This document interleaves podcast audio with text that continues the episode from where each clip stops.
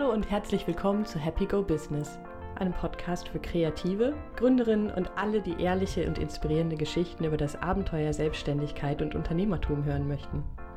Ich bin Susanne, Gründerin von Happy Go Lucky Coaching in Berlin und mein Herz schlägt für alle Themen rund um Kreativität und die Suche nach Zufriedenheit und Glücklichsein im Job. In jeder Folge des Podcasts werde ich eine inspirierende Frau und Gründerin interviewen und mit ihr zusammen einen ehrlichen Blick hinter die Kulissen ihres kreativen Unternehmens werfen. Mir geht es darum, Geschichten und Erfahrungen zu teilen, Mut und Anstöße zu geben und zu zeigen, dass Ängste und Zweifel genauso dazu gehören wie die schönen Seiten der Selbstständigkeit. Dieses intuitiv machen ist genau das, was ich so liebe daran, an, an dieser neuen Rolle, an diesem neuen mir sozusagen jetzt als selbstständige Beraterin, dass ich einfach intuitiv das machen kann und es macht Spaß und es kommt gut ran und ich merke einfach, wie viel erfolgreicher meine Kundinnen dann sind. Also die setzen das um und es ist total genial. In so einem Unternehmen, wenn irgendwas verändern willst, dann dauert es ewig, bis irgendjemand was wirklich umsetzen will, wenn man mal ehrlich ist. Das war ein kleiner Ausschnitt aus meinem Gespräch mit Carmen Ebeling. Sie bietet Prozess- und Preisberatung für Unternehmer und Unternehmerinnen an. Und ich war sehr gespannt darauf zu hören, was hinter diesem Begriff eigentlich steckt. Gleichzeitig wusste ich, dass das nicht das Einzige ist, mit dem sie selbstständig ist sondern dass sie auch Mobiles selber macht und die vertreibt und dass dann noch eine weitere Idee gerade am Entstehen ist. Und ja, all das war so spannend, dass ich dachte, ich muss unbedingt mit ihr sprechen und mal hören, was dahinter steckt und wie ihre Geschichte eigentlich so aussieht. Vom klassischen BWL-Studium zu dem Punkt, an dem sie jetzt steht und wie sie das alles unter einen Hut bekommt. Ein sehr spannendes Gespräch, also viel Spaß beim Zuhören. Carmen, herzlich willkommen beim Happy Go Business Podcast. Dankeschön, dass ich hier sein darf. Ich bin sehr gespannt. Ich habe deine Visitenkarte hier liegen, äh, auf der steht Carmen Ebeling Prozess- und Preisberatung. Mhm. Ich weiß, dass das nur eine von den Sachen ist, die du machst, aber das ist die, wo ich gedacht habe, so, ah, interessant. Ich habe beim letzten Interview mit Ines Hecker gesprochen mhm. ähm, und die arbeitet bei Goldrausch e.V. und als Gründungsberaterin und unser Thema war Geld. Also es ging um Frauen, um Gründung und um Geld.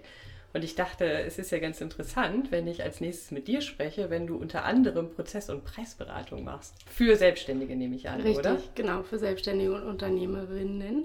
genau. Magst du ein bisschen darüber erzählen ja. und dann frage ich dich noch darüber aus, was du sonst noch so machst? Ja, das können wir machen. Also es ist ganz interessant, dass du das ansprichst, dass das Thema Geld und Frauen dir als Thema über den Weg gelaufen ist, weil mir das nämlich auch jetzt, nachdem ich das hier gemacht habe, öfter über den Weg gelaufen ist. Und äh, da habe ich erst gemerkt, wie wichtig das eigentlich ist, diese Beratung, die ich anbiete. Mir ist aufgefallen, dass gerade Frauen und vor allen Dingen Frauen, die vielleicht in kreativen Berufen stecken, häufig ein Problem damit haben, für ihren Wert einzustehen und zu sagen, das ist mein Preis. Also viele Kunden, Kundinnen von mir sagen, ja, da habe ich mich schon wieder über den Tisch ziehen lassen.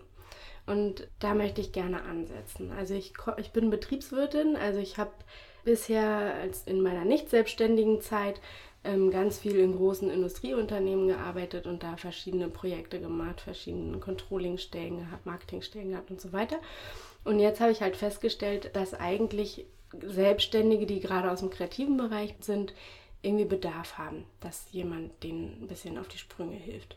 Und bei meiner Preisberatung geht es eigentlich überwiegend darum, erstmal Werte zu definieren, seinen Selbstwert zu fühlen und auszusprechen und dann darüber das Angebot und die Preise zu bestimmen. Und da geht es viel weniger um Zahlen, als man vielleicht denkt, wenn man so den Untertitel hört, sondern mehr wirklich um dieses, mit wem möchte ich gerne zusammenarbeiten. Ja, also ich sehe immer, das Geld ist ein Teil, wie man Erfolg definiert. Der andere ist auch fröhlich zu sein und ein schönes Arbeitsumfeld zu haben und nette Kunden zu haben und vielleicht auch mal mutig zu sein und sich das auszusuchen.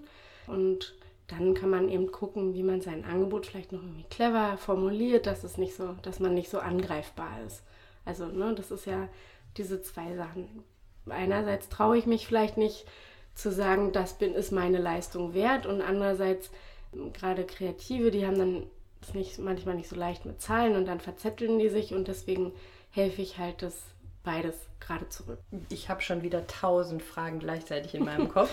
Ich überlege, wo ich anfange.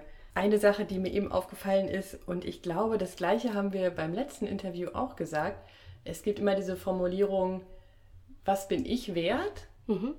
oder was ist meine Leistung wert. Ja. Das ist ja, wenn man ähm, selbstständig ist und gerade wenn man solo selbstständig ist, ist ja. das ja ganz eng miteinander verknüpft. Ja, auf jeden Fall. Das ist jetzt schon mitten ins Thema rein, aber ja. ich finde das so, finde das so wichtig und das ist mir schon so oft passiert. Was ist so deine Erfahrung oder deine Meinung oder Haltung dazu? Ich weiß gar nicht. Ist es wichtig, das zu unterscheiden oder kann man das gar nicht unterscheiden? Ja, das ist super interessant. Also, weil dann geht man jetzt echt in die Psychologie eigentlich rein. Ja. Ne? Und ich würde sagen, das kommt ganz darauf an. Also, ich bin zum Beispiel jemand, ich bin sehr selbstbewusst. Für mich ist meine Leistung, das, was ich tue, mit, also der Wert meiner Leistung gleichzustellen mit dem Wert von mir selbst, weil ich so selbstbewusst bin, dass ich einfach weiß, ich kann das, ich bin gut da drin, ich und ich weiß es, weil ich gut auch darin bin, Feedback aufzunehmen. Ne? Also mir, wenn jemand sagt, oh Mensch, darüber habe ich ja noch gar nicht gedacht, dann ist das für mich schon Feedback, der, das mich motiviert. Ne? Und das fließt dann so in mein, wie ich selbst bin, ein und deswegen kann ich es für mich nicht trennen. Ich will aber sagen, es gibt eben auch Frauen, bei denen ist vielleicht im Selbstwertgefühl die haben es ein bisschen schwieriger und denen hilft es vielleicht manchmal, wenn man erstmal nur die Leistungen betrachtet. Mhm. Also manchen Leuten fällt es leicht, in ihrem professionellen Ich selbstbewusster zu sein als in ihrem persönlichen Ich. Das hört sich jetzt irgendwie vielleicht so ein bisschen psychomäßig irgendwie an, aber nee, es ist, glaube ich, manchmal ich so. Also wenn ich dich richtig verstehe, heißt es, es kann einem helfen, erstmal zu sagen, das und das ist meine Leistung wert. Ja. Und vielleicht bewusst nicht zu formulieren, das genau. ist mein Wert, weil das eine schwierigere Baustelle ist. Habe ich richtig, richtig genau so ist es. Und da vielleicht auch wirklich genau. bewusst genau. die Formulierung, also die ja. Worte zu wählen, genau. um es sich ein bisschen einfacher zu machen. Auf jeden Fall. Und das ist auch mit ein Teil, also das fällt mir intuitiv leicht zu sehen, womit ich Menschen weiterbringe. Und das ist was, was ich gemerkt habe, was eben total wichtig ist. Deswegen versuche ich immer zu betonen, es geht gar nicht um die Zahlen, sondern so um das ganze Zwischenmenschliche. Weil erfolgreich zu sein, habe ich halt einfach selber festgestellt, ist nicht immer so, ähm, so einfach wie, naja, du musst es nur machen und dann geht's schon. Das ist halt leider nicht so, weil eben dieses, was das Persönliche ist, eben noch so viel mit reinbringt irgendwie. Mhm. Und deswegen bin ich halt sehr, sehr feinfühlig. Deswegen arbeite ich auch besonders gerne mit Frauen, weil die sind dafür auch sehr empfänglich, ähm, um zu gucken, okay, wo bringt es am meisten. Natürlich ist es das Allerschönste, wenn du so toll im Leben stehst mit beiden Beinen auf dem Boden, dass es für dich gar keinen Unterschied macht, ob deine Leistung bewertet wird oder du. Du bist einfach selbstbewusst und gut in allen Lagen. Aber wer ist das schon?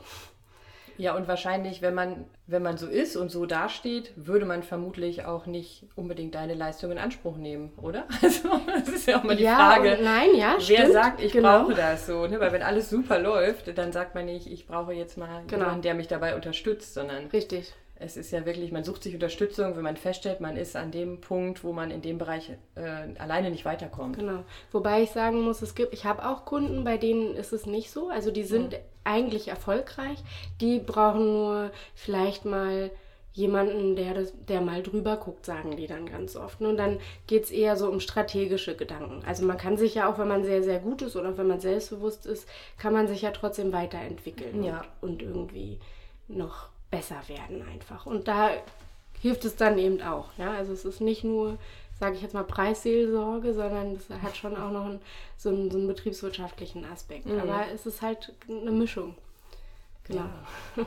An der Stelle interessiert mich jetzt noch mal ein bisschen mehr darüber zu hören, wie du da hingekommen bist. Also hast du ganz klassisch BWL studiert? Ja, ich habe BWL ich, ich muss dazu sagen, genau, das ist ja. jetzt ein Bereich, in dem ich mich sehr wenig auskenne. Ja. Deswegen nehme ich da mal und vielleicht geht es anderen Kreativen auch so, weil das oft was ist, das ist einfach ein Bereich, mit dem man, wie du eben auch gesagt hast, wenig zu tun hast und ja. alles, was so Zahlen und Betrieb, betriebswirtschaftliche, ich kann es nicht mehr aussprechen, Aspekte angeht, sind einem ein bisschen fremd und man genau. hat vielleicht auch Manschetten davor. Insofern nimm uns doch mal ein bisschen ja. mit, wie so dein Weg genau war und wie du auch genau dazu gekommen bist, jetzt das zu machen, was du jetzt machst.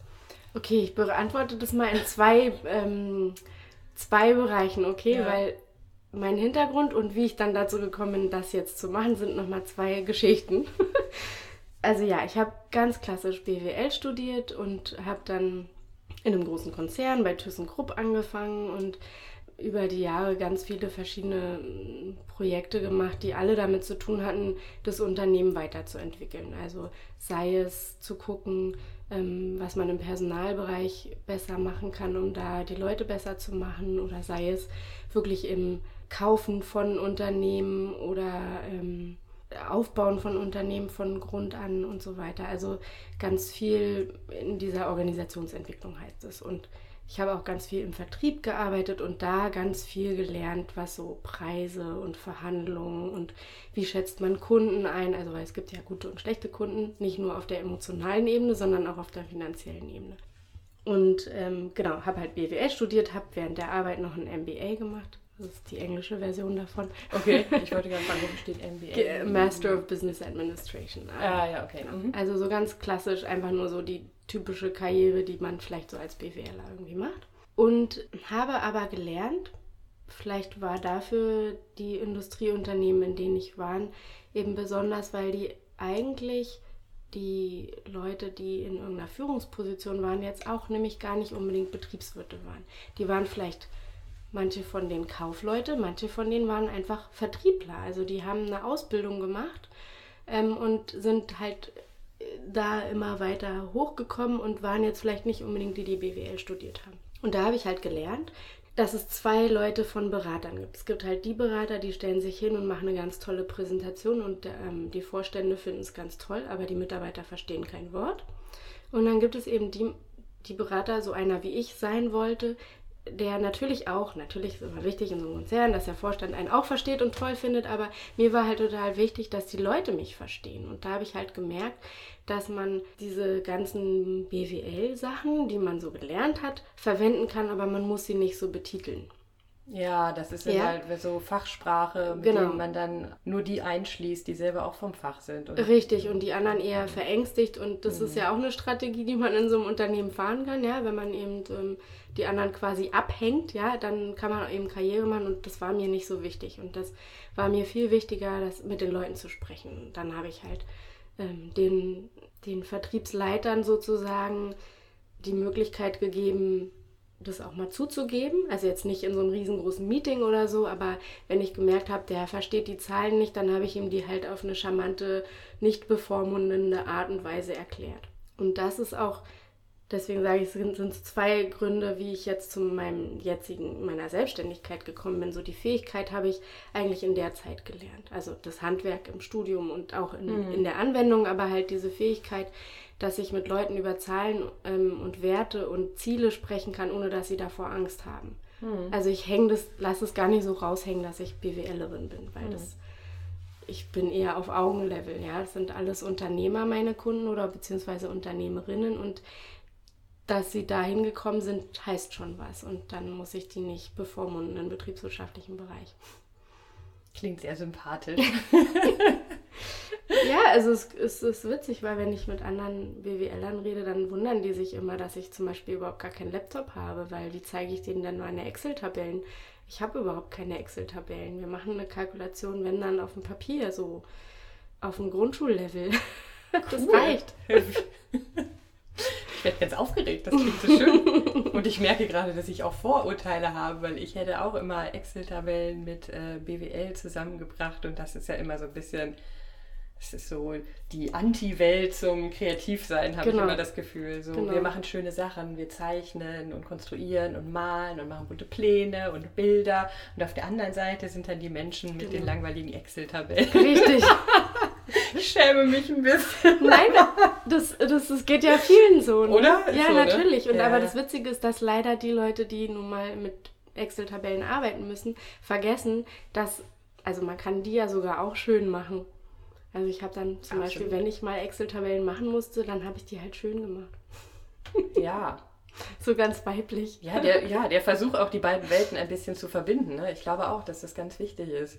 Ja, und witzigerweise haben dann echt die Männer aus dem Stahlbusiness, ja, wenn ich das jetzt mal so vergleiche, äh, auf einmal die Zahlen verstanden. Okay, ja, das ist natürlich super spannend, dass du auch gerade in so einem Konzern, der ja auch, ja. genau, männliches Stahlbusiness. Genau. Aber deswegen ist es jetzt wunderbar, selbstständig zu sein, ja. Und da kommt dann dann zu der zweiten Geschichte. Ja. ja. Es ist halt wunderbar, jetzt selbstständig zu sein, mit Unternehmerinnen zu arbeiten, wo, wenn man mal was vorschlägt, einfach auch gleich ein Effekt irgendwie da ist. Das ist so super motivierend. Und total schön. Aber wie kam es dahin? Also, weil bisher bist du noch im Konzern. Und ich meine, das ja. Schöne ist ja wahrscheinlich gewesen, dass du da auch durch, dadurch, dass, dass es wahrscheinlich ein recht groß, also nicht wahrscheinlich, es war ein recht großes Unternehmen und da waren auch viele andere und da hast du ja auch durch den Vergleich oder ja, Vergleich ist immer so ein blödes Wort, aber letzten Endes doch durch den Vergleich mit den anderen auch gemerkt, was du anders machst, oder? Ja, genau. Und es war einerseits gut und schön, andererseits halt eben auch anstrengend, ne? weil man es mhm. immer so man schwimmt halt immer gegen den Strom. Also ja. ich weiß nicht, deprimiert oder irgendwas. Mir hat es Spaß gemacht. Aber, und deswegen muss ich jetzt doch ein bisschen ausholen. Jetzt weiß ich auch, warum du sagst, es dauert wahrscheinlich eine Dreiviertelstunde. also, ähm, ich habe halt äh, nach der Uni diese Karriere gemacht und zwar alles super. Und dann ähm, habe ich aber irgendwann gemerkt, oh, puh, es ist auch ganz schön anstrengend und habe mir eine Auszeit genommen und habe mit meinem Mann zusammen eine 14-monatige Segelreise gemacht. Und in dieser ganzen Zeit war mir klar, ich gehe nicht mehr zurück in meinen Bürojob. Also wir haben damals auch in England gewohnt und es war irgendwie klar, wir wollen zurück nach Berlin, wir kommen aus Berlin. Und äh, auf dieser Fahrt habe ich immer so ein bisschen auf diese Erleuchtung gehofft, diese Idee, ja, so wie eben typische Gründer, ja, dieses, wenn man das halt mal dann immer so hört, ja, dieses, ich hatte diese Idee und konnte nicht anders als das zu tun, das kam halt leider nicht. Ja, gerade in Kombination mit einer Auszeit und einer Reise, ne? da genau. ist ja viel Hoffnung dran ja, geknüpft. Total, also ja. ich habe wirklich gehofft, ich werde, werde was finden, jetzt habe ich endlich mal Zeit und so weiter und habe halt nichts gefunden ja, und dann bin ich halt zurück nach Berlin gekommen und halt ganz normal wieder in so einen typischen, also ich war dann, bin, habe dann als Prozessberater angefangen in einer Firma hier in Berlin und ähm, dann habe ich meine Familie gegründet und dann in der Elternzeit habe ich wieder gehofft, jetzt habe ich ja wieder eine Auszeit. Ja, ich wollte gerade ne, sagen, jetzt, Reisen ist die eine Möglichkeit ja. der Auszeit, das andere ist für Frauen oft die Elternzeit. Richtig. Ne? Hm. Und dann habe ich halt festgestellt, dass es das nicht gibt und dass es vielleicht auch okay ist. Also es gibt ja auch viele, die immer so über diese eine Bestimmung, die man im Leben hat. Und mich hat das immer total unter Druck gesetzt. Entweder meine Bestimmung oder die knaller Geschäftsidee, ja. Und dann habe ich halt festgestellt, oder jetzt im Nachhinein kann ich sagen, habe ich festgestellt, dass es das nicht sein muss. Also mhm. es gab jetzt auch nicht diesen Erleuchtungsmoment, dass es das nicht sein muss. Das kann ich jetzt erst im Nachhinein sagen. Was ich gemacht habe, ist während der Elternzeit diese Pause von dem doch sehr anstrengenden Job als interner Berater, wo es auch viel immer um Zwischenmenschlich, Zwischenmenschliches geht, genutzt und habe ein, mein Gewerbe gegründet. Ich stelle Mobiles her, handgemachte Mobiles, mhm. die ganz leicht sind und schön aussehen und einfach so, ein, so was Wohltuendes im Raum sind. Und dieses Wohltuende im Raum, was ich eben auch anderen zur Verfügung stelle, dadurch, dass ich sie verkaufe, dieses Wohltuende hat mir sehr wohl getan. Also mhm. dieses mich mit meinen Händen zu beschäftigen. Die Mobiles, die bewegen sich ständig, die sind so wie so ein Ruhepool irgendwie dadurch. So ein bisschen, ja, hypnotisierend fast. Also das mhm. ist halt wirklich total, was total Schönes. Und ähm, das habe ich gemacht. Also ich habe halt ein Mobile für mein Kind gemacht und dann habe ich festgestellt, dass irgendwie alle meine Freunde wollen es auch haben. Also das ist dann jetzt wirklich so dieses typische, wie man wahrscheinlich so oft so Selbstständige dann hört. Und dann, genau, habe ich das Geschäft aufgebaut. Ist ein kleines DIY-Business. So ein DIY-Business und habe gesagt, das mache ich jetzt. Und das ist ja auch total erfüllend, weil man ja wirklich äh, in allen Bereichen Unternehmer ist und eben alle sonstigen betriebswirtschaftlichen Jobs, die ich hätte annehmen können nach der Elternzeit, eigentlich ist das halt die Summe davon. Und es macht total Spaß. Das ist mein, mein Herzjob sozusagen. Mhm. Mein Mann ist auch selbstständig und ich habe ihn immer begleitet. Also der fragt mich auch bei jedem Angebot, ob ich mal drüber gucken kann. Und ein Aspekt davon ist natürlich auch ausrechnen, dass es ein Preis ist, der stimmt, aber es ist, sag ich mal, 90 Prozent ist, nee, nee, mach mal. Das, du kriegst den Auftrag. Ne? Emotionale ne? Richtig. Beratung. Und dann habe ich eine Freundin, für die habe ich das auch gemacht in ihrer Selbstständigkeit. Die habe ich begleitet und ähm, ihr geholfen, sich preislich nochmal neu aufzustellen. Und dabei habe ich halt einfach gemerkt, hey, das ist was total Wertvolles und ich kann das gut und es macht mir Spaß und das ganze Anstrengende an meinem vorherigen Job, nämlich dieses Zwischenmenschliche, immer so der Kleber zu sein, sozusagen, das fällt ja da total weg. Ne? Also, weil ich habe ja Leute, die wollen mir zuhören und die wollen was verändern und ja, und dann kam halt die Idee, okay, na, ich könnte das ja auch noch machen. und erst dann fing so der Gedanke an, okay, vielleicht ist meine, mein Weg halt einfach äh, viele Dinge zu tun. Mhm. Oder überall so ein bisschen, dann ist auch der Mutaspekt ein bisschen leichter, weil dann läuft es mal da ein bisschen besser und dann hat man da wieder was zum Konzentrieren und es ist vielleicht eher so eine Mischung irgendwie. Ja. Das heißt, wenn ich es richtig verstanden habe, in der Elternzeit ist dann dieses DIY-Business entstanden. Genau. Und dann nach und nach auch dadurch, dass du, äh, genau. hat es sich ergeben auch, dass du äh, deinem Mann geholfen hast genau. und Freundinnen geholfen hast, ja. ist dann die Idee entstanden, ein zweites selbstständiges Standbein Richtig. mit der Prozess- und Preisberatung aufzubauen. Genau, ja. Ich würde gerne noch mal ein bisschen zurückgehen, als du gesagt hast, ich hatte zweimal eine Auszeit und ich habe immer darauf gewartet, dass so dieser große, dieser Blitz vom Himmel kommt hm. und die Erleuchtung passiert. Und dann hast du gesagt so, ah, ich glaube, dass ich gar nicht so diese, ich weiß nicht, ob du das Wort Leidenschaft benutzt hast, aber das wird ja oft verwendet in dem, dass man so seine große Leidenschaft findet und dann weiß, dass es das ist? Ja. Oder wie würdest du es formulieren? Wie, Na, wie, wie ging mich, es dir damals? Genau, also es ist nochmal ein Unterschied. Also eine Leidenschaft habe ich auf jeden Fall für das, was ich mache. Also, mhm. aber ich hatte halt nicht diese Bestimmung. Also klar, kann man jetzt im, Hinter im Nachhinein kann man sagen, andere Unternehmerinnen darin zu beraten, wie sie sich preislich aufstellen und den Mut zu haben, mehr zu verdienen, na, das ist ja eine Bestimmung. Aber das ist halt erst im Rückblick. Ja, also ich kann genau, nicht sagen, Gedanke, ich ne? muss jetzt anderen helfen oder so. Ja, das war es halt nicht. Also klar mhm. mache ich, weil das irgendwie ein Teil meiner Persönlichkeit ist, aber ich hätte halt das nie als, das ist jetzt mein Ding irgendwie. Mhm. Dieses, das ist mein Ding, das hatte ich halt nie. Ja. Oder auf diesen Blitz habe ich immer gehofft. Mhm. Und ähm, ja, ich finde halt, manchmal ist es eben im Leben so, dass Dinge einem vor, der, vor den Füßen schon liegen und man sieht sie halt vielleicht nicht. Genau, ne? das also, wollte ich gerade fragen. Ich glaube, dass es häufig daran liegt, dass man erwartet, dass irgendwas komplett Neues Richtig. auf einmal auftaucht. Richtig. Und äh, man erwartet so einen riesen Umschwung, wenn man das Gefühl hat, so wie es bisher lief, ging es nicht weiter. Ja. Und oft ist es das gar nicht. Und es wäre eigentlich ja auch komisch, weil ja. wenn es wirklich dein Ding ist, wäre es seltsam, ja. wenn du es erst mit, keine Ahnung, mit über 30 irgendwie in dein Leben tritt. Ich meine, ja. die Wahrscheinlichkeit, dass Dinge, die einem wichtig sind, die so das eigene Ding sind, sei es die eigenen Stärken, die eigenen Talente, egal ob Leidenschaft oder Bestimmung, die Wahrscheinlichkeit ist doch recht groß, dass es irgendwie ja schon da war. Genau. Und ich glaube, dass man aber die Dinge, wenn wir bei Wert sind, unterbewertet, die einfach eh schon da sind. Ja, richtig. Und vielleicht auch gerade, das ist meine Erfahrung, gerade die, wo man sowieso schon gut ist. Ja und die man auch sowieso gerne macht, dass man die gar nicht so richtig wahrnimmt, weil die einfach zu leicht sind, zu einfach richtig, sind, genau. zu selbstverständlich sind. Genau, und ähm, auch manchmal dann auch schwer in einen anderen Kontext zu setzen. Ne? Mhm. Also ich war ja interne Beraterin in Unternehmen, habe mich aber nie als Unternehmensberater selbstständig gesehen weil eben dieses Bild, wie du ja auch sagst, wenn du an BWL denkst, dann hast du gleich so eine Excel-Tabelle im Kopf. Wenn mhm. ich an einen Berater denke, dann denke ich an einen Mann im Anzug, der irgendwie die ganze Zeit irgendwelche Folien und Präsentationen und halt ganz schlau ist so. Oder sich so rüberbringt. Ja, ne? ja. Ist jetzt vielleicht gemein, bitte an alle anderen Berater. Ich wollte euch nicht wissen. Aber ähm, das ist halt für mich, also dass ich mein, mein Leben und meine Erfahrung und mein Können mitnehmen kann und einfach Berater sein kann. Also das, das, das, mhm. ne, das ist halt nicht der Blitzschlag. Da musst du erstmal drauf kommen. So, ja, ne? es ist und tatsächlich der, das genau was du sagst. Und ich, mir ging es ähnlich. Also ich hatte auch, ich wäre nie auf die Idee gekommen, dass ich als Coach arbeiten könnte, weil ich genau das gleiche, was du hast, auch zum ja. Thema, was ist ein Coach? Ich hatte auch da so ein Bild. Auch mhm. männlich im Anzug geht in Unternehmen und berät, berät Führungskräfte. Ja, richtig. So, ja. das hat mit mir überhaupt nichts zu tun. Ja. Und äh, ich brauchte auch, und das war ein Anstoß von außen, weil ich gesehen habe, dass jemand anders das macht, habe ich gemerkt, so, ah, Moment, wenn ich das in einem anderen Kontext betrachte, ja.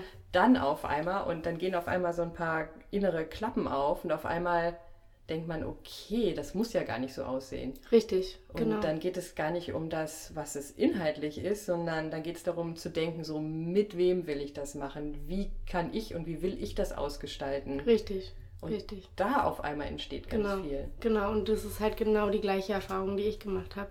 Und das ist halt das Schöne daran. Ja? Also deswegen, ich, ich mache keine, also ich belehre nicht über irgendwas, ähm, sondern ich unterhalte mich mit meinen Kunden und dann finden wir das, was am meisten wehtut und das ändern wir. So, auf eine Art und Weise, wie es zu dem Kunden passt. Und ähm, klar gibt es ähm, Unternehmer oder Unternehmerinnen, die vielleicht nochmal eine, einen kaufmännischen Hintergrund haben, mit denen rede ich dann vielleicht eine, ein bisschen andere Sprache als jetzt, als jetzt vielleicht mit einer Fotografin oder sowas, die vielleicht Zahlen eher abschrecken würde oder sowas. Und die, das fällt mir ganz leicht, das anzupassen. Das mache ich intuitiv, muss ich nicht drüber nachdenken. Und dieses intuitiv machen ist genau das, was ich so liebe daran, an, an dieser neuen Rolle, an diesem neuen mir sozusagen jetzt als selbstständige Beraterin, dass ich einfach intuitiv das machen kann und es macht Spaß und es kommt gut ran und ich merke einfach, wie viel erfolgreicher meine Kundinnen dann sind. Also die setzen das um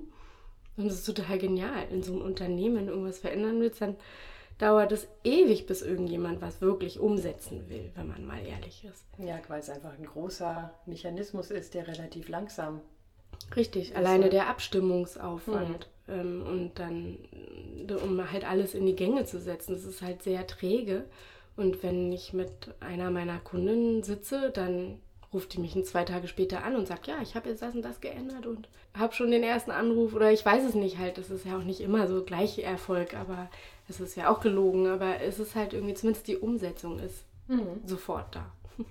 Wie hast du denn dann die nächsten Schritte gemacht? Also du hast gesagt, es hat sich eigentlich dadurch entwickelt, dass es so ein bisschen natürlich, organisch entstanden ist. Dann, aber wie waren die Schritte von, ich sage mal, Familie und Freunden zu anderen Kunden, Kundinnen? Geht das über Empfehlungen? Genau. Du, ja, das, das geht über Empfehlungen. Also mhm. eigentlich die, die, gleiche Erfahrung wie mit den Mobilis. Ne? Ich habe erstmal angefangen und dann habe ich gemerkt, es gibt einen kleinen Kreis, den, den interessiert es und dann ähm, habe ich es in die Welt rausgesteckt und auf einmal haben wildfremde Menschen bei Amazon mein Mobili gekauft. Wie cool ist das denn? Und genauso ist es eben über die Empfehlung. Also erstmal sind es dann Leute, die im engeren Umkreis von meinen Kontakten sind, freue ich mich auch drüber. Und dann irgendwann kommt halt jemand, den ich überhaupt nicht kenne, also noch nie von gehört habe und der auch einer meiner Kontakte vielleicht nur so am Rand kennt. Und dann, äh, das ist dann irgendwie total magisch so ein bisschen, ne? Das ist dann irgendwie, ja, das ist dann total cool, ne? Und so funktioniert es. Also ich bin ja erst noch am Anfang. Ich habe mich ja mit dieser Selbstständigkeit erst an Anfang des Jahres selbstständig mhm. gemacht. Ne? Aber ähm, ich glaube, so wird es sein. Also das, so stelle ich mir jetzt, oder so ist meine Marketingstrategie, dass es über Empfehlungen gehen. Ja. Wer sind denn die Menschen, mit denen du am liebsten arbeitest? Oder wo du das Gefühl hast, dass da passt es einfach am besten? Kannst du das schon sagen?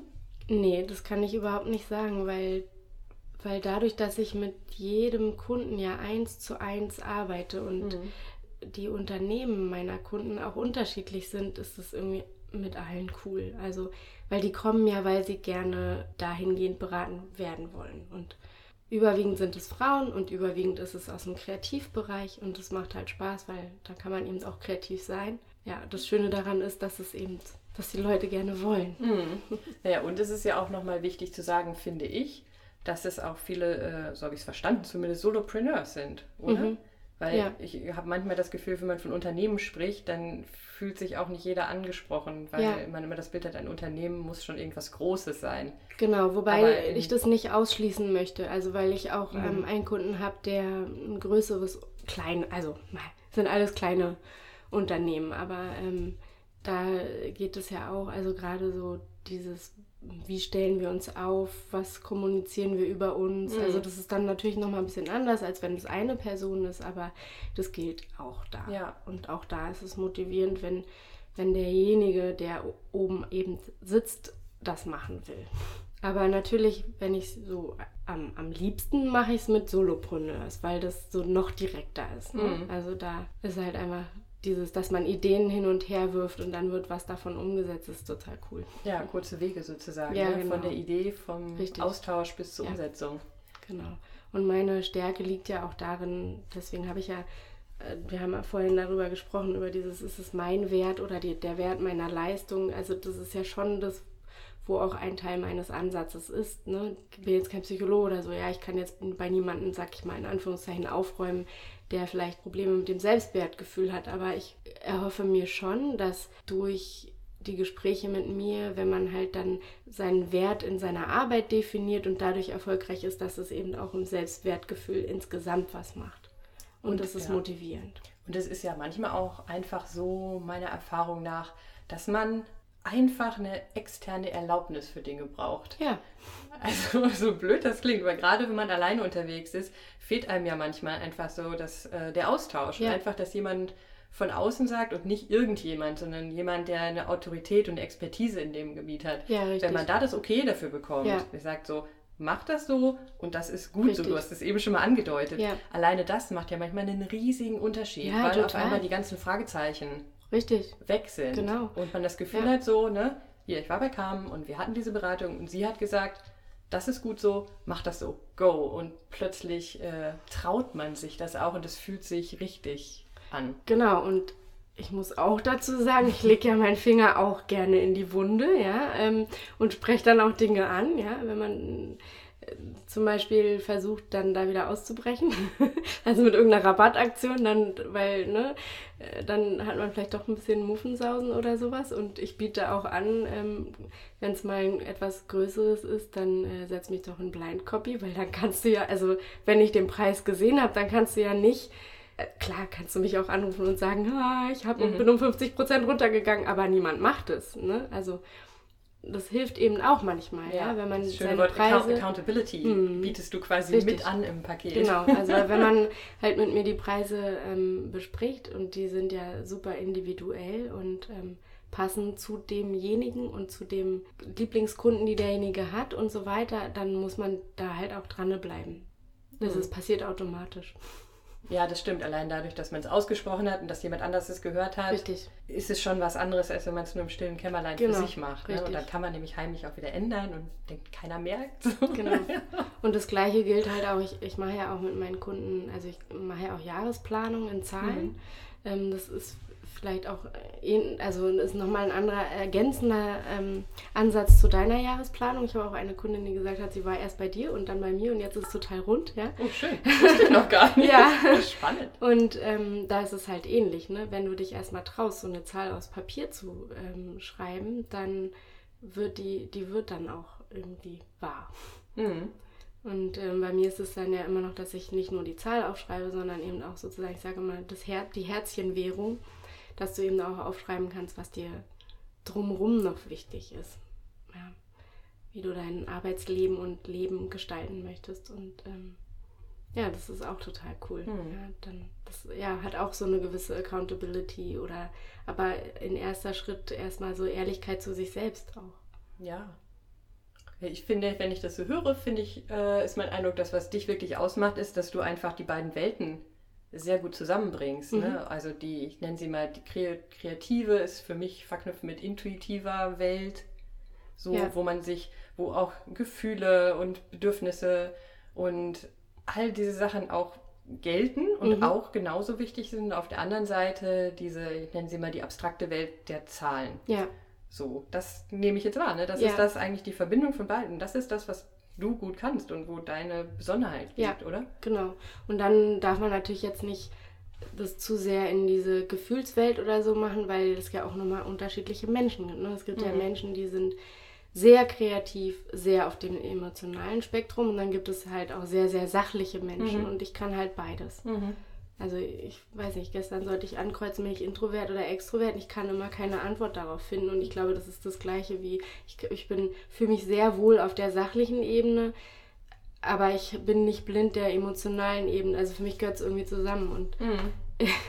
ich glaube, das ist auch eine Sache, die ich ganz schön finde, wenn man selbstständig ist, dass man diese Schubladen, also diese Schubladen, die man im Konzern hat, die kann ich jetzt mal so loswerden. Ja, genau. Und das eigentlich nutze, ne? weil ja. das ist ja schön, weil damit, genau. also mich sprichst du total an. so schön. ja, genau das. Äh, ähm, und ne, wie mir geht's ja, wird es ja wahrscheinlich vielen gehen, weil ja. ja klar, wenn man in die Selbstständigkeit geht, und man kommt aus einem kreativen Bereich, wobei ich kreativ immer sehr weit fasse. So, ja. ne? Das heißt jetzt nicht, dass man Grafikdesigner, nee, genau, was auch immer sein muss, sondern es hat einfach auch damit zu tun, wo ist man eigentlich unterwegs. Ne? Ja. Also ist man sehr in der, wie gesagt, intuitiven, kreativen Welt unterwegs. So und ist dieses ganze, ich sag mal, faktenorientierte, zahlenorientierte was auch immer, ist einem das ein bisschen fremd oder hat man auch ein bisschen Angst vor oder fühlt sich da einfach nicht so wohl drin. Mhm. Jetzt habe ich den Sachfaden verloren, aber das macht nichts. was wollte ich sagen?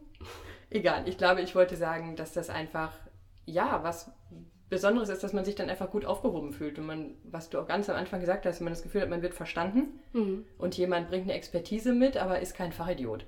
Ja. Sondern kann mich da abholen, wo ich bin und kann die Dinge auf die Art und Weise mir erklären und mit mir bearbeiten, so dass ich sie nicht nur erstens verstehe, sondern dass sie mir auch Spaß machen. Ja. Weil ich glaube, das ist ganz, ganz wichtig, dass Richtig. einem einfach die Business-Seite der ganzen Sache, dass die einem keine Angst macht und unangenehm ja. ist, sondern dass man daran Freude finden kann. Genau. So. Richtig. Oh, das, das hast du aber schön gesagt.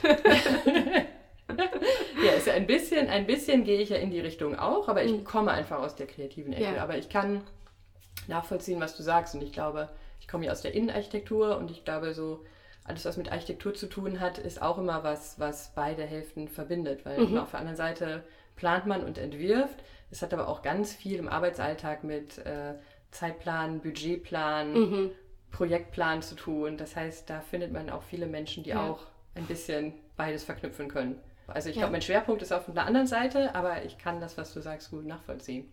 Kannst du ein bisschen, noch ein klein bisschen konkreter erzählen, was passiert, wenn man zu dir kommt oder mit welchen Anliegen oder mit, welchen, mit welcher Ausgangslage kommen Menschen zu dir? Und wie kann man sich da eine Zusammenarbeit vorstellen, so ganz grob, auch wenn es individuell ist? Also ich muss dem vorweg sagen, meine Kundinnen sind nicht Gründerinnen, sondern Selbstständige, die schon ein bisschen länger im Geschäft sind und an einen Punkt kommen, wo sie sagen, bis hierhin bin ich ganz gut alleine gekommen, aber ich habe das Gefühl, um jetzt noch ein bisschen besser zu werden, bräuchte ich jemand, der da mit drauf guckt. Also dieses einer, der mal mit drauf guckt, so sehe ich mich eher. Also ich bin auch und ich habe das auch bewusst so gewählt, weil ich möchte nicht als, äh, das ist jetzt mal der BWL-Gott angebetet werden, sondern ich bin ein Gesprächspartner und bringe natürlich meine Erfahrung und mein Fachwissen mit, aber ich möchte mit dir diskutieren. Ich will auch, dass du sagst, nee, das bin ich überhaupt nicht oder nee, das ist aber gar nicht, wie ich meine Preise machen will oder nee, das verstehe ich nicht oder wie auch immer. Es ist ein Gespräch und meine Kundinnen kommen und sagen, ich möchte mich da irgendwie weiterentwickeln oder manche sagen auch zum Beispiel, ich komme aus der Elternzeit und jetzt muss ich ein bisschen ranklotzen oder sowas. Die haben halt irgendwie diesen, diesen Drang, der von irgendwas ausgelöst ist, noch ein bisschen besser zu sein, erfolgreicher zu sein.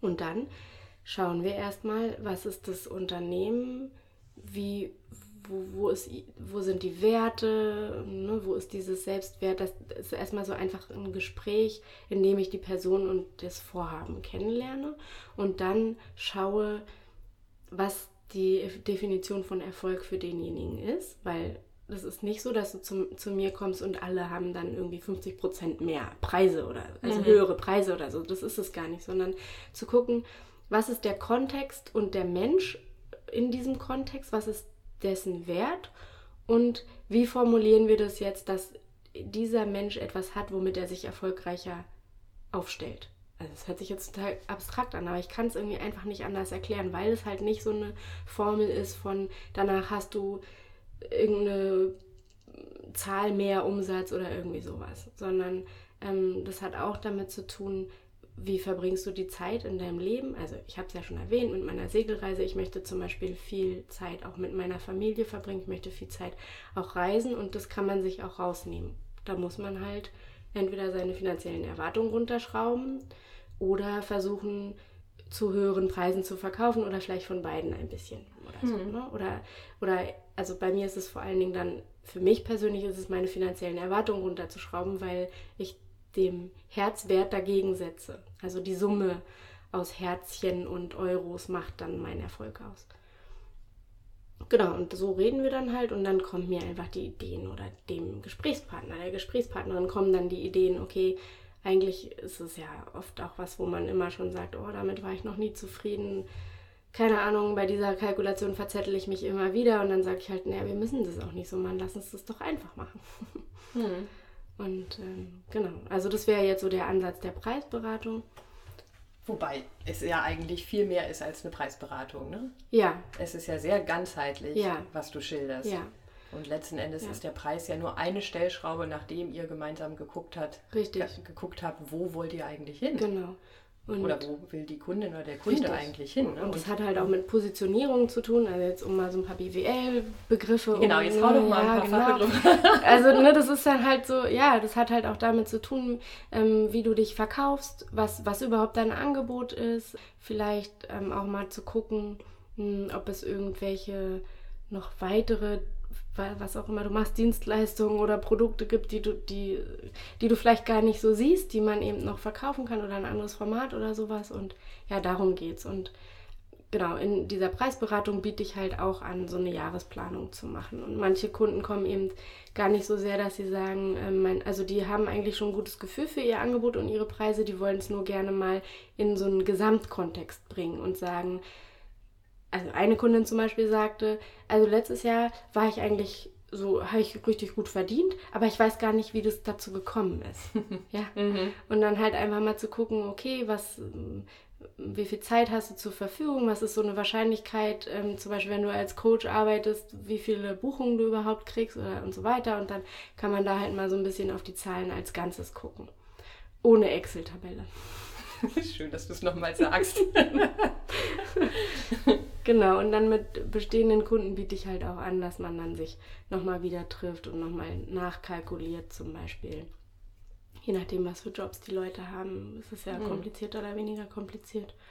Und ist das jetzt eher ein Prozess mit mehreren Treffen oder ist das ganz genau. unterschiedlich? Ist es manchmal auch nur ein Termin oder Richtig. kann man das überhaupt genau. sagen? Genau, das kann man gar nicht so sagen. Das ist so, so eine Journey sozusagen. Ne? Mhm. Also es ist halt, die, die Basis fängt an mit, wir treffen uns für zwei oder zweieinhalb Stunden und für manche reicht es vollkommen. Ne? Das hat halt auch damit zu tun, wie tief du in deinem Business drin steckst und auch wo du stehst auf der Skala von Selbstbewusstsein wahrscheinlich, denke mhm. ich jetzt mal. Und ähm, dann manchmal reißt es halt auch in diesem Gespräch einfach Neues auf. Dann gibt es vielleicht noch ein Gespräch. Wir haben jetzt auch nur über die Preisberatung gesprochen. Ich biete es ja als Kombination mit Prozessberatung an. Okay. Und das hört sich jetzt noch unheimlicher an, finde ja, ich. Ja, genau. Ähm, und klar, in einem Unternehmen sind es so die gesamten Abläufe, aber die hat ja jeder. Also auch wenn du selbstständig bist, hast du ja gewisse Abläufe.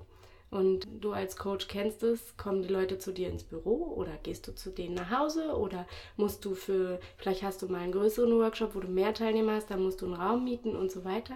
Und da gibt es ja ganz viele Überlegungen, die da reinfließen können. Mhm. Also bei mir zum Beispiel, ne, ich suche derzeit ein Büro, falls jemand ein tolles Ladengeschäft im Südwesten von Berlin hat, ja. Nee, aber weil halt, ne, im Moment muss ich mich halt immer bei meinen Kunden oder in einem gemieteten Raum treffen. Wenn ich jetzt sage, Prozessoptimierung wäre, nein, ich habe meinen eigenen Raum, die Leute kommen zu mir. So was Einfaches ist Prozessoptimierung. Mhm. Und das natürlich in, das ist ja immer in Kombination mit Preisen Richtig. und mit Kosten letztendlich. Ne? Genau. Ne? Das, deswegen genau. betrachtet genau. man es wahrscheinlich automatisch zusammen. Genau, weil du halt mhm. Erfolg einmal dazu, also wenn ich jetzt sage mal, finanzieller Erfolg ist einmal mehr verdienen und weniger ausgeben. Und weniger ausgeben ist halt, okay, wie sind meine Arbeitsabläufe und mehr verdienen ist, wie ist mein Angebot und mein Preis. Mhm. Deswegen gehört es für mich zusammen. Ja, absolut. Und aber um es jetzt nochmal zu sagen, das Schöne ist, dass das ja eigentlich erst an Position 2 kommt, weil erstmal voransteht, okay, wo will ich denn überhaupt hin? Ja. In, und nicht nur mit meinem Unternehmen, sondern in meinem Leben und davon ist ein ja. Teil mein Unternehmen. Richtig. Oder? Weil ansonsten kann man ja ganz lange über Preise und über Prozesse reden, wenn man nicht weiß, wo man denn eigentlich damit hin will, ist genau. das ja, macht Richtig. das ja überhaupt gar keinen Sinn, hat das gar keinen Grund. Also, genau. Ne? Und kein, kein Ziel vor allem. Genau. Und da ist auch da das Spektrum meiner Kunden total unterschiedlich, ja, mhm. weil es gibt halt Leute, die wissen genau, wo sie hinwollen und die nutzen mich dann eher so als, weil wenn man immer alleine ist, dann hilft es manchmal auch, wenn einfach nur mal ein Gesprächspartner da ist, dem man das, die Ideen sozusagen hin und her schmeißen kann. Da geht es dann weniger um irgendwie so eine Art Findung, als bei manchen anderen. Da ist es dann halt vielleicht eher, eher da. Und deswegen kann ich auch nicht sagen, wie viele Stunden man sich jetzt ja. typischerweise trifft, weil das halt total individuell ist. Ja, ja, finde ich, wenn du es erklärst, ergibt das auch total Sinn, ja. weil man erstmal gucken muss, wo steht man gerade. Und ich kann mir vorstellen, es gibt sicher Menschen, die das schon ziemlich genau sagen können, was sie brauchen.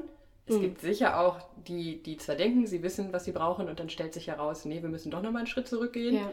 Ja. Und wahrscheinlich die, die von vornherein sagen, irgendwie, ich habe das Gefühl, ich muss dann nochmal ein bisschen grundsätzlicher Richtig. rangehen. Genau. Und kannst du mir da auch helfen, ja. oder? Genau. Hm. Das ist ähm, super interessant. Ich habe jetzt ein viel besseres Bild zu diesem Wort Prozess- und Preisberatung und nachdem du es mir erklärt hast, finde ich es auch 1000 Prozent attraktiver.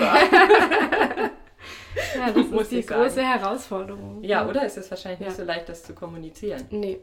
Aber deswegen funktioniert halt Empfehlung total gut. Ja, kann ich mir ja, vorstellen. Dann entsteht es ja im Gespräch, ja. Also du triffst jemanden in deinem Netzwerk und der sagt, ja, ich hatte halt hier irgendwie letztes Jahr mit Carmen gearbeitet und jetzt bin ich erfolgreicher und erzählt einfach ein bisschen, was für ihn Erfolg vielleicht sogar bedeutet und so weiter. Und dann hm. versteht mhm. der potenzielle Neukunde, was ja. ist das, genau. Weil es ja auch wirklich nicht nur das ist, was du machst, sondern auch wie du es machst. Ja. Das ist halt das Besondere. Und das ist ja, darum geht es ja ganz oft und das wird manchmal, finde ich, auch unterschätzt. Man ist sehr oft bei dem, was mache ich eigentlich. Ne? Ja. Auch nochmal zurück zu dieser Findungsphase. Wenn Richtig. man halt was sucht und denkt, was anderes, dann ist man immer gleich in diesem was soll es sein, was soll es sein. Man ist total in diesem Was verhaftet. Mhm. Aber auch das, wie man es eigentlich mhm. macht, dass das ja ganz viel ändern kann, wenn man das Wie ändert und wenn man sich da, wenn man anfängt darüber nachzudenken, dass ja. dann ganz viel entsteht. Richtig. Ähm, das unterschätzt man, glaube ich, auch manchmal. Das stimmt.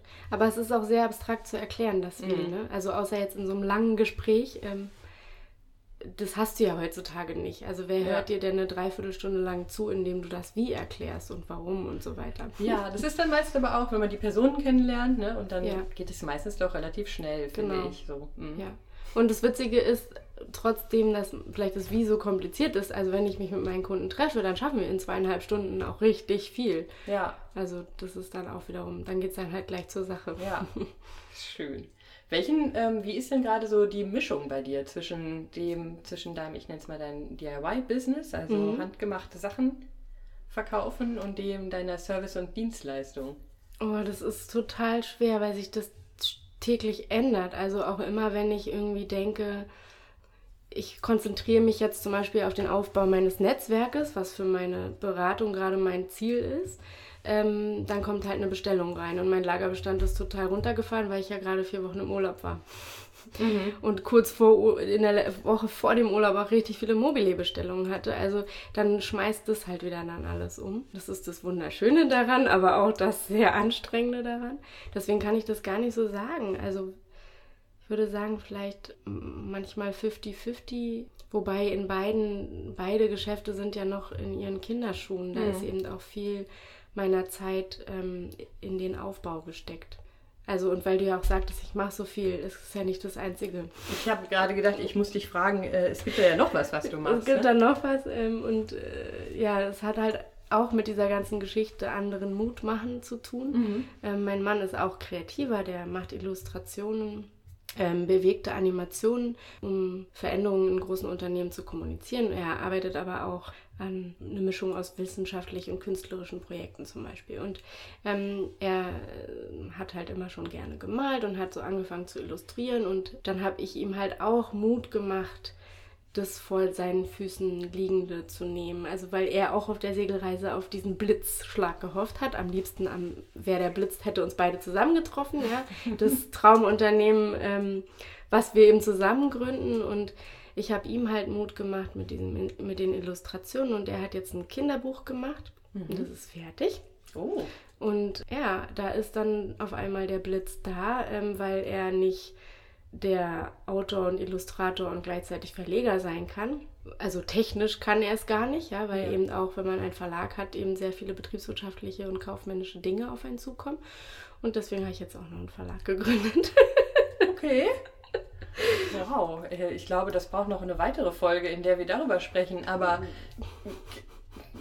ganz kurz, was, wie macht man, wie groß kann man sich das vorstellen? Ist das? Das ist noch ganz klein. Ja. Also der, da muss ich auch ein bisschen ausholen.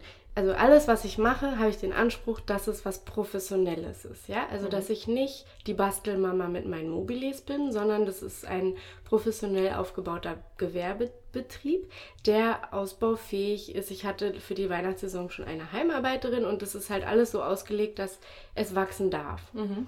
Und wenn man jetzt so ein Kinderbuch rausbringen kann, dann kann man das eben in, als Selbstverlag machen, mhm. ja, einfach mal rausbringen. Oder nein, wir haben halt uns dann überlegt, naja, wenn das klappt, dann könnten wir uns das eben auch vorstellen, also machen wir es gleich richtig.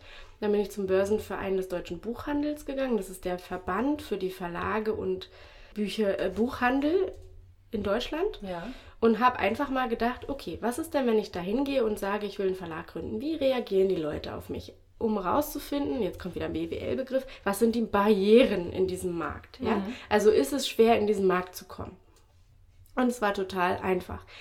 Der Mensch beim Börsenverein des deutschen Buchhandels war sehr, sehr nett und hat mich volle Lotte ernst genommen, was ich nicht gedacht hätte. Mhm. Ja, ich hätte gedacht, er sagt, naja, noch so einer. Weil es gibt ja nun, ne, in, gerade in dieser Branche, da, die ist so ein bisschen sehr traditionell und ähm, ich hatte immer den Vorurteil, dass die mit Leuten, die da einsteigen wollen, die eher außen vor lassen. Und sowas ja. halt überhaupt nicht. Er hat, mir total, er hat mich sehr ernst genommen. Das hat mich super motiviert hat uns aber auch gesagt, wenn ihr es machen wollt, also wenn ihr wirklich einen Verlag gründen wollt, dann müsst ihr zwei bis drei Bücher im Jahr raus, mindestens rausbringen, wenn nicht vier. Und dann haben wir halt so über die Marktpotenzial und so weiter gesprochen. Es war halt ein super interessantes Gespräch. Dann sind wir nach Hause gegangen und haben halt überlegt, okay, also vielleicht nicht jetzt am Tag zwei, sag ich mal, aber ist es denn potenziell etwas, was wir uns vorstellen können? Mhm. Also lohnt es sich in diese Richtung zu gehen und wir können uns das beide sehr gut vorstellen. Und das wollen wir jetzt einfach mal ausprobieren. Also der Verlag, das ist noch in den absoluten, also das ist eher noch vielleicht im Bauch, ist noch nicht mal im Kinderschuh sozusagen. Ja. Ne? Also das Buch ist fertig und wir gucken jetzt, wie wir das dann so langsam mal vermarkten, rausbringen und so weiter. Aber potenziell können wir uns halt beide vorstellen, dass es, sagen wir mal, vier wird es nicht im Jahr so auf die Schnelle, aber das Ziel wäre so zwei oder drei. Wollen wir mal gucken, ob wir das schaffen. Und dann hat es, also dann hat es eben so ein ernsthaftes Fundament, mit dem es sich, dann hat es eine faire Chance gekriegt. Wenn es dann nicht klappt, okay. Mhm. Aber ich bin halt immer der Meinung, es muss irgendwie eine faire Chance haben. Jedes Business muss eine faire Chance haben. Und dazu zählt, dass man es professionell angeht und dass man dem Zeit gibt. Also ich sage immer, geh davon aus, dass du drei Jahre lang wirklich kämpfen musst und nichts verdienst. Und wenn du das nicht kannst oder nicht willst, dann lass es, weil sonst gibst du dein ganzes Herzblut auf für etwas, was keine Chance hatte. Also das ist auch eine Erfahrung, die ich gemacht habe. Wir haben acht Millionen investiert, um ein Business aufzubauen von null ähm, in England bei ThyssenKrupp und das ist gegen die Wand gefahren. Und äh, der, der größte Lerneffekt, den ich davon gemerkt habe, ist, dass es in so einem Konzern halt ganz krasse, knallharte Ziele gibt. Und wenn man die nicht erreicht, dann ist es tot. Und ich habe halt ge einfach gemerkt, oh nee, wenn, wenn man das ein bisschen auf einen längeren Atem gemacht hätte, dann hätte es erfolgreich sein können. Und deswegen sage ich also immer gleich richtig, aber gib's dem, dem Vorhaben Zeit. Mhm. Also deswegen der Verlag ist erstmal nur eine Geschichte, es ist noch nicht, nicht da. Okay, aber es nimmt aber, meine Zeit in Anspruch. Ja, apropos Zeit, wie ist das händelbar mit drei Projekten, die relativ am Anfang stehen? In Teilzeit. In Teilzeit. genau, genau, also ich ähm, hole meine Kinder um drei aus der Kita ab. Ich mhm. möchte für die da sein. Na klar, wenn die dann schlafen, dann setze ich mich oft noch an den Rechner. Aber ich habe einen Blog äh, gelesen von einer, die gesagt hat, es ist auch ein bisschen schwierig, wenn man sein Hobby zum Beruf macht, weil dann ist man eigentlich immer am Arbeiten und es fühlt sich nicht so an. Und da ist es gut, wenn man Kinder hat, weil die, ne, die wollen Mama und das ist denen, die wollen nicht, dass ich ein Handy in der Hand habe und die zwingen mich dazu, einen Freizeitausgleich zu haben. Die Kita ist zu, ich muss sowieso in Urlaub fahren, also genieße ich es auch einfach gleich. Das ist super schön. Mhm. Und in der Rest der Zeit bin ich immer mit dem Kopf in einem meiner tausend Projekten. Mhm. Und wie kriegst du es dann intern für dich hin? Ich frage, weil ich finde es schwierig. Bin auch ein Mensch, der immer viele Sachen gleichzeitig macht. Ich finde es schwierig, tatsächlich für sich den Fokus klar zu kriegen. Richtig, also ich muss auch ganz ehrlich sagen, das ist die größte Herausforderung und äh, wo ich auch immer wieder Lernkurven habe, ja. Ähm, dann läuft es mal ganz gut. Ich habe mir einen Plan gemacht, alles läuft auch nach Plan, dann läuft es total gut und dann habe ich entweder zu viele Ideen, will zu viel, setze mich selber zu viel unter Druck, dann läuft es nicht so gut. Also es ist ein Achterbahnfahren und zwar jeden Tag. Also es ist jetzt nicht so, dass es mal tagelang alles top ist, sondern jeden Tag geht es hoch und runter. Aber irgendwie habe ich mich ein bisschen damit abgefunden. Also, weil einem, wenn ich angestellt bin, habe ich auch jeden Tag Frust und Freude. Ne, dann läuft ein Meeting nicht so, wie ich will und dann ist es Frust. Ja, oder ein Kollege vor allen Dingen fährt mir wieder mal über den Mund, dann habe ich Frust. Oder ich habe was total gut gemacht, irgendwas wird umgesetzt, dann geht es mir gut. Also es ist eigentlich, das Leben ist halt so eine Achterbahn. Und ich mhm. habe das für mich einfach angenommen und bekämpfe das nicht mehr. Da ist keine Energie, die in diesem Kampf verloren geht und nehme es einfach an. Und das ist so für mich meins, wie ich es schaffe. Und Feuer löschen gehört da auch dazu. Mhm. Also wie gesagt, dann ruft halt einer an und möchte mit mir äh, einen Termin für eine Beratung ausmachen, wenn ich eigentlich vorhatte, an dem Tag meine Webseite zu machen, dann bleibt halt die Webseite liegen. Ja, also es ist ja, äh, ich bin gerade sehr beeindruckt und denke, ja, genau, das ist ja eine sehr, für mich eine sehr gesunde Sichtweise der Dinge. Als du gesagt hast, im Angestellten-Dasein ähm, ist es ja auch so. Und ich glaube, dass man, oder dass gerade Frauen vielleicht auch dazu neigen, in der Selbstständigkeit die Messlatte ja. für sich selber dann einfach nochmal deutlich höher zu legen. Ja. Und das, was man im anderen Kontext wieder als völlig normal empfindet, auf einmal in Frage stellt, ob das okay ist oder ob man ja. nicht ein, das eigentlich besser im Griff haben müsste. Und gerade was du sagst, wenn man vielleicht auch ein bisschen das Hobby zum Beruf macht, dass dann nur noch alles toll sein sollte und dass die vielleicht nicht so schönen Erlebnisse oder die Frustrationen auf einmal viel gravierender wahrgenommen mhm. werden. Ja, das ist so. Und aber das ist halt das, und das soll sich jetzt auch nicht wirklich nicht so anhören, als würde ich nicht jeden Tag irgendwas haben, wo ich denke, daran verzweifle ich oder es stresst mich. Ja, aber ich glaube einfach so dieses, dass man sich das verzeiht auch, ja. Also dass man auch mal sagt, das habe ich jetzt einfach nicht, nicht gut gemacht oder ich habe da vielleicht nicht gut reagiert, weil manchmal ist man dann gerade, wenn man gestresst ist, vielleicht auch mal schnippisch, dann ist meine Messlatte wieder so hoch, dass ich nicht schnippisch sein möchte, ja, oder nicht gestresst rüberkommen will, zum Beispiel, ja, und dann aber sich das einfach mal zu sagen, okay, es war vielleicht jetzt nicht das Beste, aber es ist okay. Also dieses einfach mit dem, wie man ist, in dem ganzen Stress und der ganzen Freude und Frustration einfach so zu sein. Das mhm. ist auch wieder eine hohe Messlatte, aber die, die, die hole ich mir her. Ne? Die, das möchte ich gerne. Und das ja. klappt auch nicht immer gut, ja. Also, aber ich glaube, wenn man sich mit anderen Leuten umgibt, die auch so sind und also mit anderen Selbstständigen in dem Fall, die tragen einen dann. Ne? Die dann einfach sagen, Mann, warum frustrierst du dich denn? Du weißt doch, dass es so ist. Oder den einen Tag hatte ich eine total schlechte Laune, weil irgendwie einfach das Telefon nicht geklingelt hat. Zwei Tage nach meinem Urlaub.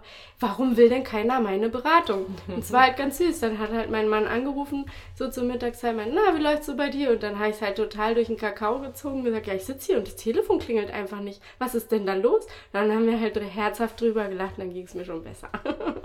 das ist vielleicht auch das, was du eben gesagt hast. Manchmal, wenn man alleine an etwas arbeitet, fehlt einem einfach die Perspektive von außen ja. und der Austausch. Total. Jemand, der das eigene innere Erleben gerade wieder ein bisschen in Perspektive rückt, oder? Ja, total, genau. Und deswegen ist es ja so hilfreich, einfach, auch wenn es nur punktuell ist, sich mal jemanden dazu zu holen, der mit einem drauf guckt. Ja, genau, so. richtig.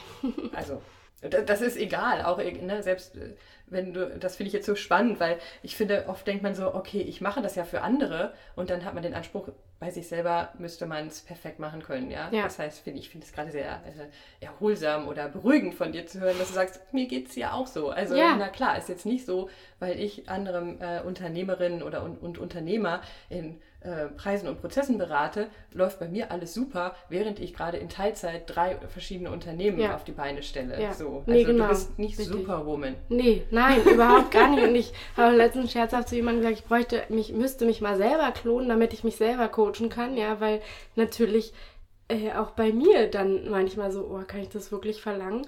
Und dann ist halt ne, dieses typische Engelchen, Teufelchen auf der Schulter, wo dann einfach ist so, natürlich kannst du es verlangen. Hallo, du äh, besprichst es jeden Tag mit den anderen, jetzt sei mal ehrlich zu dir selbst. So, ne? ja, ja, ja, aber klar. das ist halt das Schwierigste. Ne? Ja. Man sagt ja auch, also Coaches need Coaches und das stimmt schon, weil ja. für sich selber kann man die Richtig. Dinge nicht machen. Genau. Und das finde ich ist auch immer wieder wichtig zu sagen und auch sich selbst zu sagen. Ja. Weil auch das ist auch eine Form von Messlatte, richtig. die man sich selber genau. setzt, an der man verzweifeln kann. Ja, richtig. So. Ach, sehr schön. Ich, wir könnten noch Stunden weiterreden. Einfach, genau. Ähm, du liebst die Vielfalt, ich liebe die Vielfalt auch. Und das ist, das ist ja auch das Schöne an der Selbstständigkeit, dass man das ausleben kann.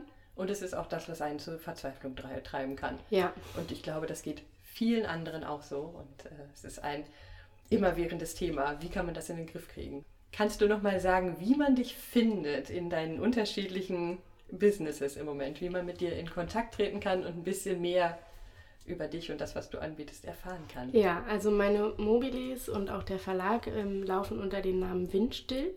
Und ähm, die Mobiles kann man auf Etsy und auf Amazon kaufen. Auch da Windstill Mobiles ist der, der Name und auch so ist die Webseite www.windstill.art. Ähm, und meine Preisberatung, die steht unter meinem Namen, also carmen-ebeling.de.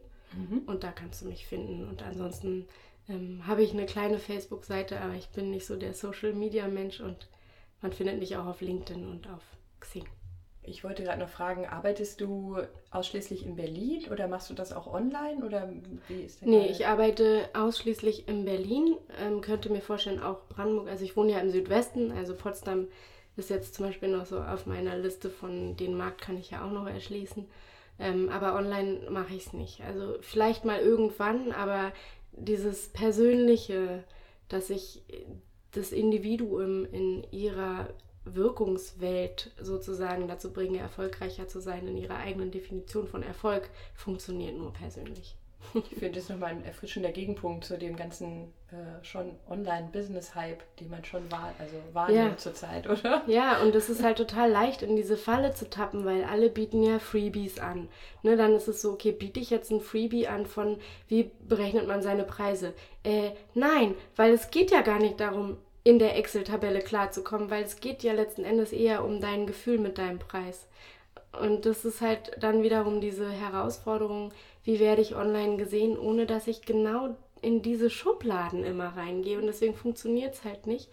Und da muss ich mich dann immer loslösen. Ne? So dieses, biete ich jetzt irgendein Webinar zum Thema Pricing oder so an. Also vielleicht mal irgendwann, wenn ich den Weg finde, wie man dieses ganze Weiche, was bei mir dabei ist, irgendwie rüberbringt. Aber sonst gibt es das halt leider nicht. Man muss sich mit mir treffen und dann klappt es schon.